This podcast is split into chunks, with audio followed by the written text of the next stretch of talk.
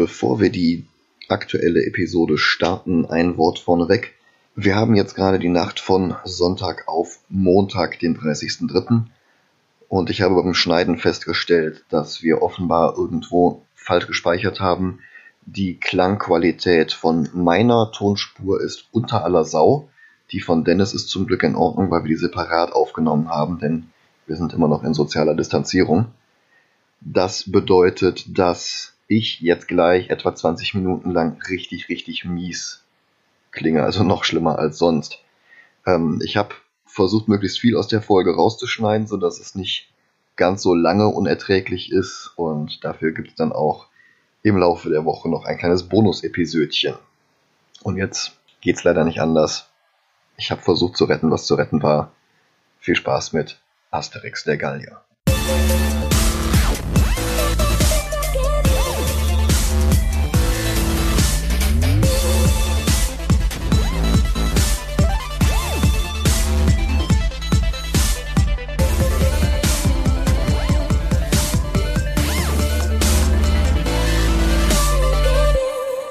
Hallo und herzlich willkommen zu einer neuen Episode von Movie Gilantes, dem Podcast für Comic-Verfilmungen jeglicher Art.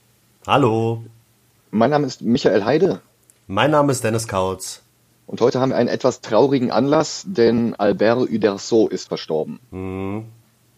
Der Co-Creator und Zeichner von Asterix, Obelix, dem kompletten gallischen Dorf und allen Geschichten bis Asterix bei den Pikten. Da hat das erste Mal das neue Team übernommen. Ja, der ist leider an einem Herzinfarkt verstorben. Mhm. Und deswegen schieben wir es jetzt einfach nicht mehr länger vor uns her und starten einfach mal die Asterix-Reihe. Zugegebenermaßen leider mit dem schlechtesten Film.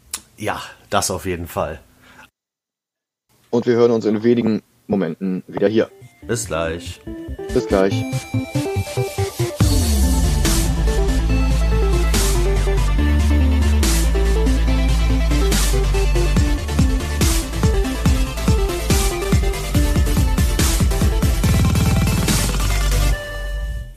Da sind wir wieder. Also ich, mu ich muss ganz ehrlich sagen, ich hatte keinen Spaß, den Film zu gucken. Ja, das hatten Goscinny und wieder so selbst nicht. Das Problem ist, dass das ähm, belgische Studio, das den entwickelt hat, das in Absprache mit dem Verlag gemacht hat, aber ohne Goscinny und Uderso selbst einzuweihen. Der Plan war, alle bis dahin erschienenen Alben, das waren irgendwie fünf oder sechs Stück, zu Zeichentrick-Episoden einer Serie zu machen. Ach. Das heißt, jeweils aufgesplittet und dann halt, äh, das haben die auch vorher schon mit, mit Tim und Schuppi gemacht und das war eigentlich ziemlich gut. Das Problem ist, dass es mit ähm, Asterix nicht so richtig geklappt hat. Mhm. Und als Goscinny und Uderso davon erfahren hatten, war halt Asterix der Gallier schon komplett adaptiert und die Goldene Sichel schon fast fertig. Oh. Letzten Endes haben sie sich dann darauf geeinigt, dass Asterix der Gallier halt rausgebracht wird der geht etwas über eine Stunde. Also das wären vermutlich zwei oder drei TV-Episoden gewesen. So war es halt jetzt ein Film. Und dass aber alles, was an der Goldenen Sichel bereits hergestellt war, eingestampft und verbrannt wird. Da ist alles weg. Ja, es ist verständlich, warum Goscinny und Uderso diesen Film nicht mochten. Der ist zwar von der Geschichte her so nah an der Comic-Vorlage, wie es nur ging, aber sagenhaft billig und lieblos adaptiert. Mhm. Also da werden Bewegungsframes recycelt und immer wieder aneinandergereiht, damit weniger gezeichnet werden musste. Hintergründe rotieren wie in einem Hanna-Barbera-Cartoon, sodass die Figuren immer und immer wieder dieselben zwei Meter ablaufen. Und Udersos Zeichenstil ist ganz miserabel umgesetzt. Also gerade Asterix Bart und die Abwesenheit von der Oberlippe, das geht alles überhaupt nicht. Mhm. Das sieht fürchterlich aus. Ja, das stimmt. Aber mal zur Handlung. Der Prolog zeigt, wie in den Comic-Alben auch, dass Vercingetorix Caesar seine Waffen zu Füßen legt.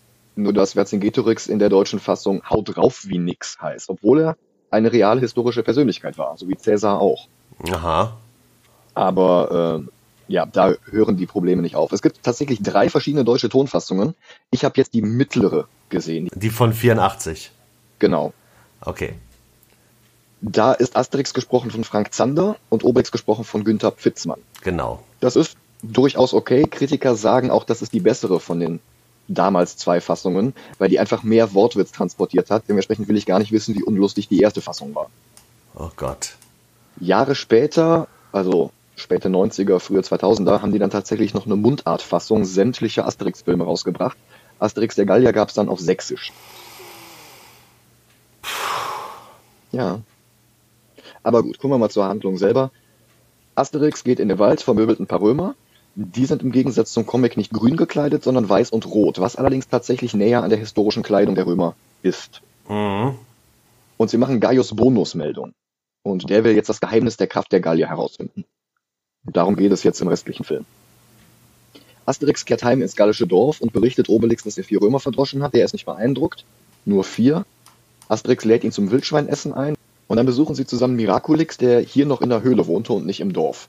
So, Obelix wird der Trank verwehrt, wie immer, der Running Gag. Hm. Asterix bekommt einen Schluck, der seine Kräfte sofort steigert. Und in diesem ersten Film hält dieser Trank jetzt auch sehr, sehr lange an. Also es ist nicht einfach nur für die nächsten ein, zwei Szenen, sondern die trinken halt wirklich alle paar Tage diesen Trank und der hält dann halt auch ewig. Gaius Bonus hält seinen Legionären eine Rede. Sie brauchen einen Spion, der das Geheimnis der Gallier rausfindet. Und das spielen sie dann mit Reise nach Jerusalem, das hier aber Reise nach Rom heißt. Und es trifft den etwas dümmlichen Caligula Minus, dem ständig die Zunge raushängt, was halt albern aussieht. Gesprochen von Santiago Ziesma. Ja, das ist SpongeBob. Oder auch Vegeta am Anfang von Dragon Ball Z in den ersten 20 oder 30 Folgen. Ja, das ist auch einer der Neffen in der alten DuckTales-Serie. Ich weiß nicht, ob er in der neuen Serie auch wieder mit dabei ist. Die habe ich noch nicht auf Deutsch geguckt. Wir lernen ein paar der Running Gags kennen. Obelix beschwert sich bei Majestix, dass er keinen Trank bekommt. Trubadix kann nicht singen, alle laufen für ihn davon. Und Caligula Minus wird jetzt als Gallier verkleidet und in die Nähe des Dorfes gebracht, damit sie ihn reinlassen und ihnen ihre Geheimnisse einweihen. Caligula Minus versteht den Plan nicht. Trotzdem soll er umgesetzt werden. Und Asterix und Obelix vermöbeln die Römer um Marcus Schmalz Locus, die ihn begleiten. Und der gibt dann das verfälschte Zitat wieder, Varus, Varus, gib mir meine Zähne wieder. Das war der Sage nach ursprünglich das Zitat Varus, Varus, gib mir meine Legionen wieder, nach der Schlacht gegen Arminius, den äh, Cherusker. So, Obelix befreit den falschen Gallier, der sich als Bewohner Lutetias ausgibt. Das ist der antike Name für das äh, mindestens 500 Kilometer weit entfernte Paris. Ach. Asterix ist direkt argwöhnisch, weil die Römer und Gallier in Lutetia bekanntlich in Frieden miteinander leben. Und die drei erreichen das Dorf, wo Caligula Minus die anderen Gallier kennenlernt. Automatix, der Schmied, ist hier noch völlig anders gezeichnet als in späteren Episoden. Und Caligula Minus beschwert sich, dass sie ihm das Geheimnis ihrer Kraft nicht anvertrauen. Mit dem Geheimnis könnte er durch die römischen Reihen durchbrechen und zu seiner Familie und seinem Job als Fremdenführer zurück. Miraculix lässt sich von Asterix breitschlagen, alle Dorfbewohner stehen Schlange, um vom Trank zu trinken. Der Trank schlägt an, Caligula Minus sieht den anderen beim Tanzen zu und plötzlich kann Tubadix spielen und alle machen einen Fashion Square Dance.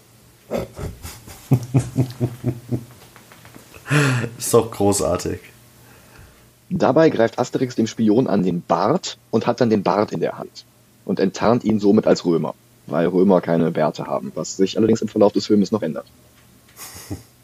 Der Spion flieht sofort zurück ins Römerlager und berichtet Gaius Bonus alles und führt seine Kraft vor. Und Gaius Bonus testet das jetzt. Er lässt ihn jetzt stundenlang so einen schweren Felsbrocken hochhalten, um herauszufinden, wie lange der Trank anhält.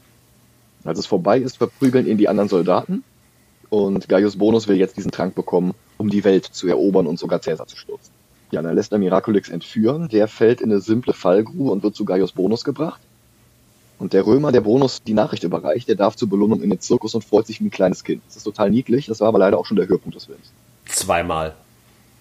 Das ist das Problem. Die wiederholen diesen Witz eins zu eins später nochmal und dann ist er halt einfach nicht mehr lustig. Ja. So, Gaius Bonus lässt Miraculix stundenlang foltern. Er foltert ihn, indem er ihn auskitzeln lässt, mit einer Feder an den Füßen. Ja. Und das ist völlig zwecklos. Mhm. Dann versucht er ihn zu bestechen, aber das fruchtet auch nicht. Und Asterix stellt inzwischen fest, dass Miraculix verschwunden ist. Und jetzt haben wir den fahrenden Händler. Das Lied ist schön. Ich mag das Lied. Ja, das Lied ist schön. Das Interessante ist, in der 84er Fassung hat der Händler die Stimme von Edgar Ott. Den kennt man als Benjamin Blümchen oder als König Triton aus Ariel oder auch als Ach. Baloo aus dem Dschungelbuch. Interessanterweise war der in der 71er Fassung noch Obelix. Stimmt.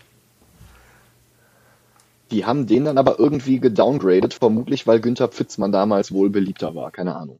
So, dieser Händler ist noch debiler als Caligula Minus.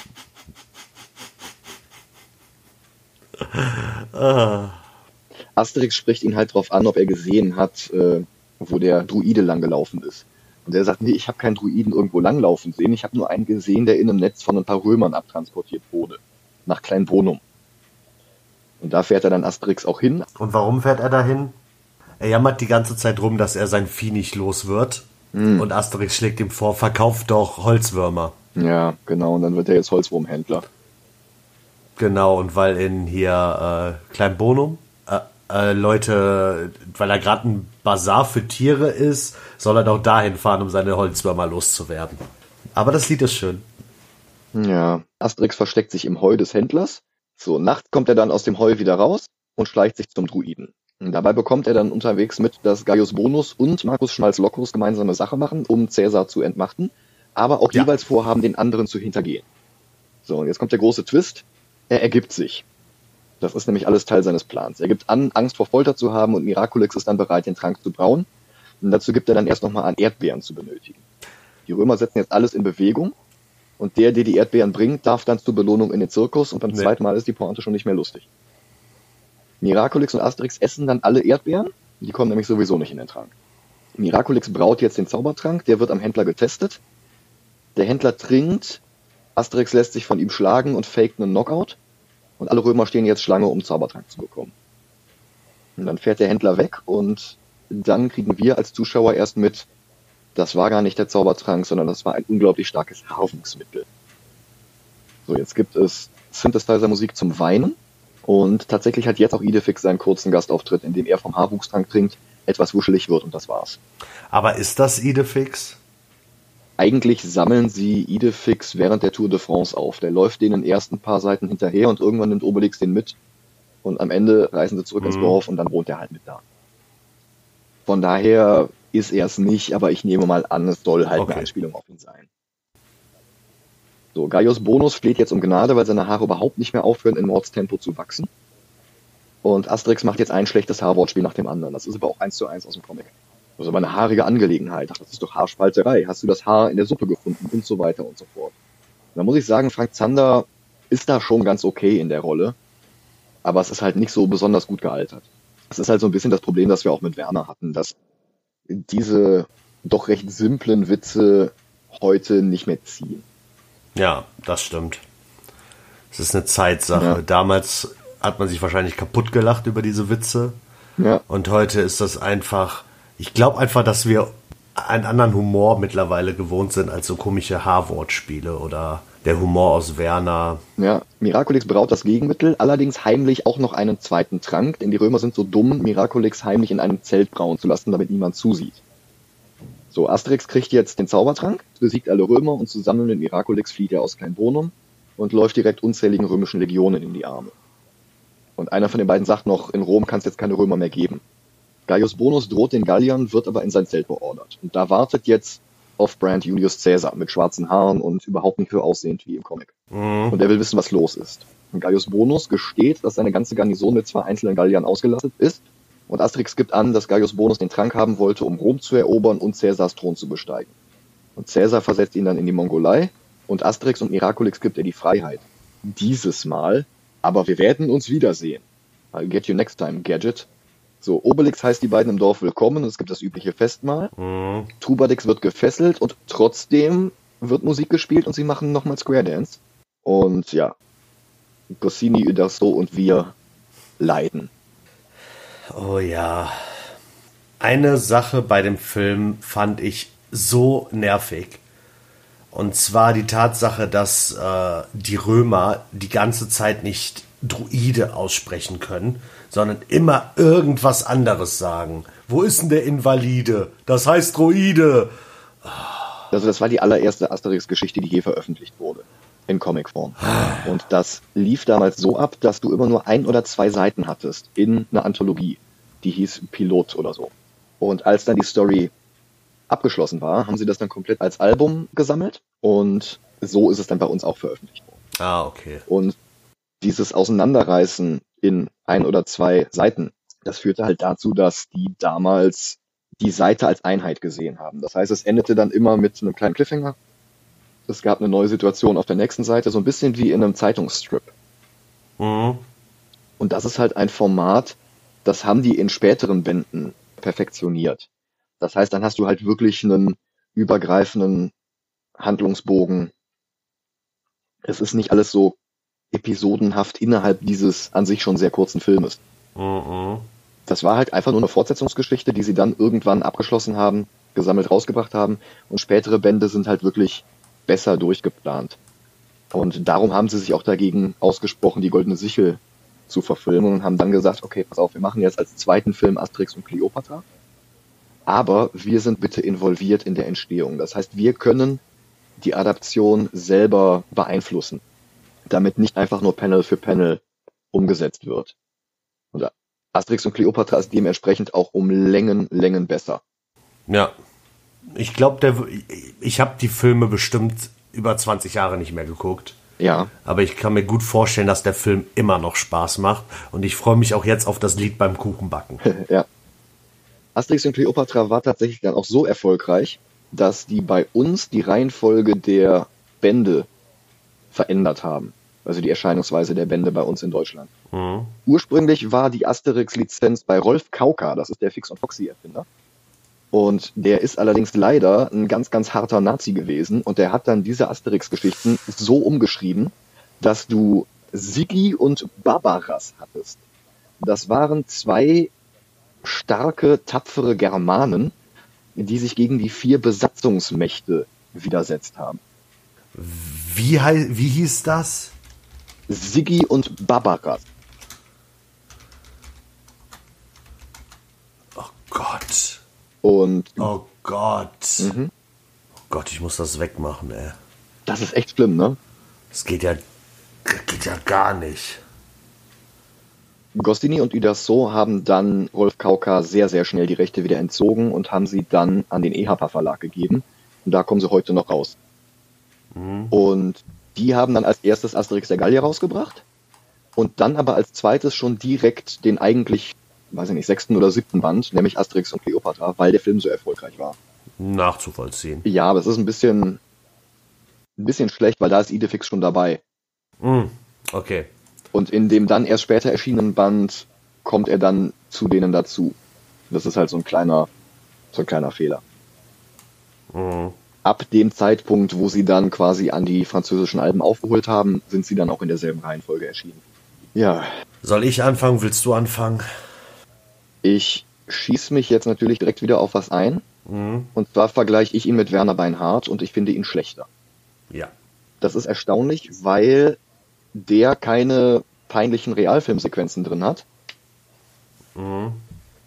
Aber der ist halt einfach noch schlechter gealtert als der erste Werner. Mhm, ja, ja. Man muss dazu sagen, Asterix der Gallier ist von 1967. Das ist der älteste Film, den wir bis jetzt gesehen haben und man merkt es ihm halt wirklich in jedem Frame an ich sag mal, der einzige Film, der noch älter ist, den wir überhaupt in relativ naher Zukunft gucken werden, das wird vermutlich der Adam West Batman-Film sein. Du hast vollkommen recht. Ja, und der ist halt auch nur ein Jahr älter als das hier. Ich stimme dir vollkommen zu. Werner war besser. Ich, wenn es komplett nach mir gehen würde, wäre er weit hinter Batman wie Superman. Ja. Weil selbst Batman wie Superman hatte, hat, wenn auch wenig, einige Sachen gut gemacht. Ich würde sagen, Asterix der Gallier hat auch wenig gut gemacht. Ich sag mal, das erste Mal, dass der Römer sich freut, dass er zum Zirkus darf, ist eine drollige Szene. Ja, aber, aber ich, worauf ich halt hinaus will, ich will so, so etwas wie Asterix will ich nicht auf dem letzten Platz sehen. Das ist der einzige Grund, warum ja. ich sage, er ist auf dem vorletzten Platz. Ja, bei mir ist es halt wieder mal die Länge, ne? Batman wie Superman geht mehr als doppelt so lang wie dieser Film. Ja, Asterix der Gallier ist zwar ein bisschen cringy mittlerweile, aber der geht halt nur eine gute Stunde und das war's. Ja, ja. Also, von daher sind wir uns anscheinend einig mhm. und setzen Asterix der Gallier auf Platz 24. Auf Platz 24. Es ist schade, dass wir jetzt wieder so zu Ehren mit so einer Gurke starten müssen. Aber wir haben halt gesagt, wir gucken diese ganzen Serien alle chronologisch, wie sie rausgekommen sind. Und Asterix der Gallier war halt nun mal der erste. Ja. Und immerhin geht es ab hier ja dann auch aufwärts. Das stimmt, das stimmt.